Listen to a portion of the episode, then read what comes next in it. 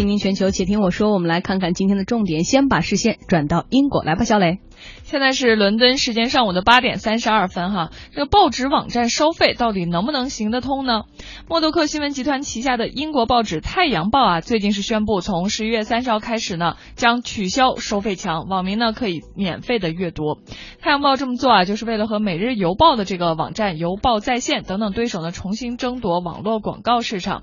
在二零一三年的八月份啊，英国《泰晤士报》、《星期日泰晤士报》等等啊，就先后宣布设立这个收费墙。随后呢，《太阳报》网站呢也效仿这些兄弟报社推出了收费墙的模式。不过呢，两年来啊没有取得太满意的成效。比如说啊，在二零一三年这个设立收费墙之前啊，这个呃《太阳报》的网站的这个月活跃读者数量呢是三千万人，但现在哈它就已经压根儿不公布了，就大家还不知道到底是多少人了。